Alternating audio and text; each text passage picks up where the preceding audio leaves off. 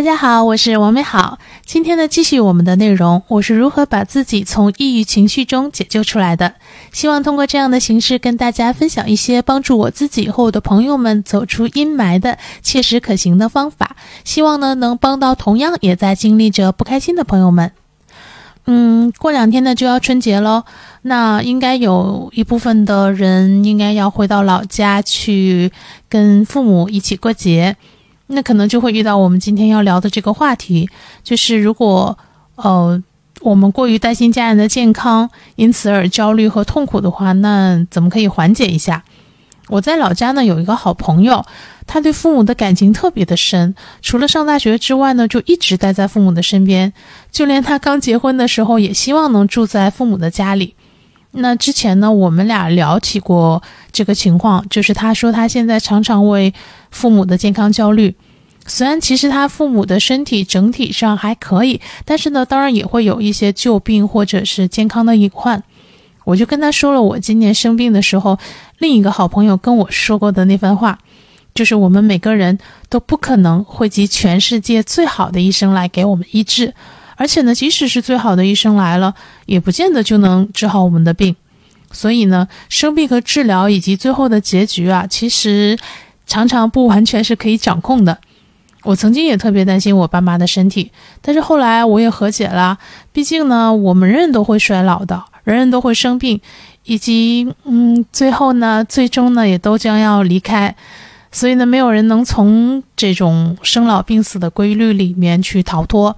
那虽然我们都不愿意去面对和承受，但是既然这些事情一定会发生，那就接纳并尝试积极的去对待它吧。我们呢都听说过这个很多因为心态好与疾病抗争成功的这样的人的案例，嗯，也听说过有的人其实被误诊了，或者自己误以为自己患了重病，然后精神和身体每况愈下的这样的事情。我问我的好朋友。我说他父母现在的这个心态和精神状态怎么样？他说其实他父母看起来并没有特别在意这些，反倒是他自己表现得很焦虑。我说那就是我觉得其实他更不要去焦虑了，不然的话这种焦虑会传递给父母，反而可能引发这个不太好的整体的心态和家庭的氛围，然后进而让身体的这个。不好的状况去加重，甚至可能没病也焦虑出病来，对吧？我听到的最厉害的一个案例是，有一位心理学家，那在他小的时候生了很严重的病，好像是瘫痪在家里。然后呢，医生到他家里来看过之后呢，就跟他妈妈说：“啊，孩子可能只只能活几天，然后你可以准备后事了。”结果就是那个小小的、几乎瘫痪在床上的这个他，听到了这些之后。脑海里出现的竟然是，啊，凭什么这个医生说我不能活了，我就不能活了？我自己的生命凭什么要交给这么一个，对吧？不认识的医生，由他去主宰？然后呢，这个呃心理学家就他小的时候他就真的活下来了，而且他通过自己的努力和家人的照顾，在成年的时候呢，基本上就康复到了差不多是正常人的一样的一个状态。并且因为这样的一个经历了，后来他去做了心理学家。虽然奇迹可能不能发生在我们每个人身上，但是心态和心情呢，对疾病的影响真的是非常明确的。所以呢，我觉得面对家人的这个健康的问题的时候呢，嗯，这个虽然我们担心，但是我们倒不如就是为他们去营造更好的氛围和心态，可能会让他们的身体也更好一些。我父亲呢就腰间盘突出。他不肯治疗，当然了，这个确实呢也没有什么特别好的治疗方法。那我母亲呢肩颈也不好，甲状腺也有结节，她也不肯治疗。嗯，因为她觉得可能大多数的时候并没有觉得特别不舒服。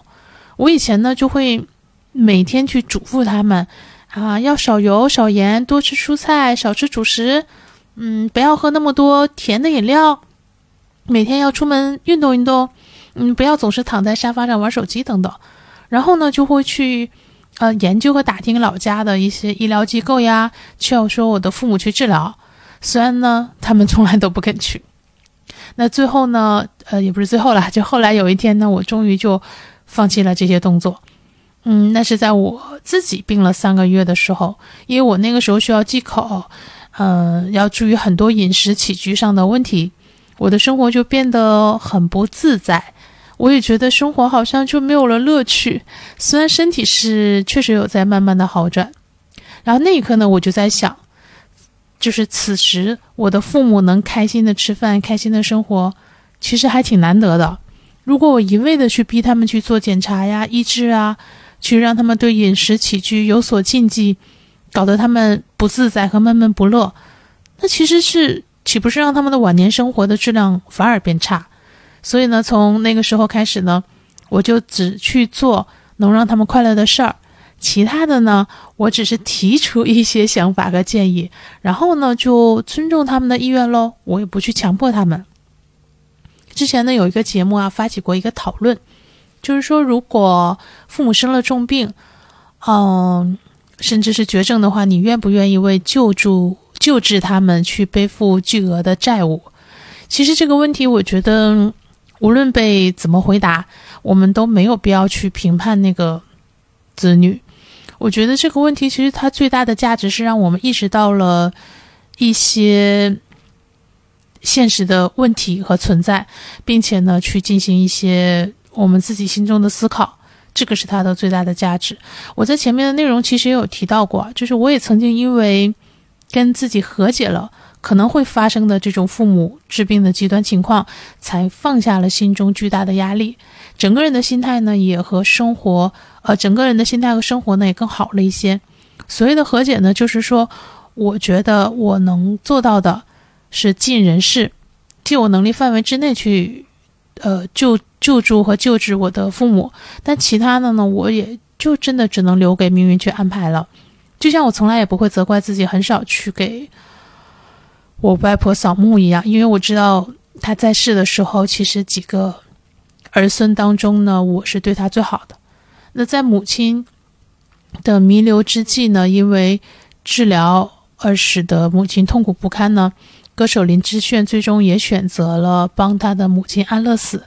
那我外婆去世的。时候呢，妈妈说，宁可外婆永远昏迷，也不愿意她离开人世。我其实也不知道，如果有那么一天到来的话，我将会如何选择。但是我知道，我会在那一天到来之前，将我可以给的爱全部给我的妈妈。嗯，以上呢就是我今天想跟大家聊的话题：如何去缓解担心家人的健康带来的焦虑。我的思考呢，就是首先。我觉得，即使世界上我们集齐了所有最好的医生，也真的不见得可以治疗好疾病。那何况谁也不能集齐世界上最好的医生。那我们就去接受生老病死的一些自然的规律。第二呢，是我会觉得好的心态和良好的氛围对身心的健康、身体的康复和生活的质量都至关重要。焦虑呢，反而会影响到家人的健康。第三呢，是一切以提高生活质量为目的。让家人吃得开心，生活舒心，不去做过多的干涉和强迫。第四呢是，呃，尽人事，听天命，尽自己的能力范围内的所能，其他的呢就尊重自然的规律和世事的无常吧。虽然呢，面对父母、孩子、呃，爱人和兄弟姐妹的健康的问题的时候呢，我们的感受和想法可能不一样，啊，但是呢，我觉得我们都可以做的。就是至少少一些焦虑，而是尽人事、听天命，以及更多的去创造良好的氛围，提升他们的生活质量。好啦，今天呢先到这里，嗯，希望听到这些这个听友的情况和我的建议呢，能够给你一些启发和帮助。希望有一天呢，能看到你嘴角上扬，眼里有光，也一定会有那么一天，你可以嘴角上扬，眼里有光。嗯，希望大家春节快乐。春节之后，开启新的一切吧。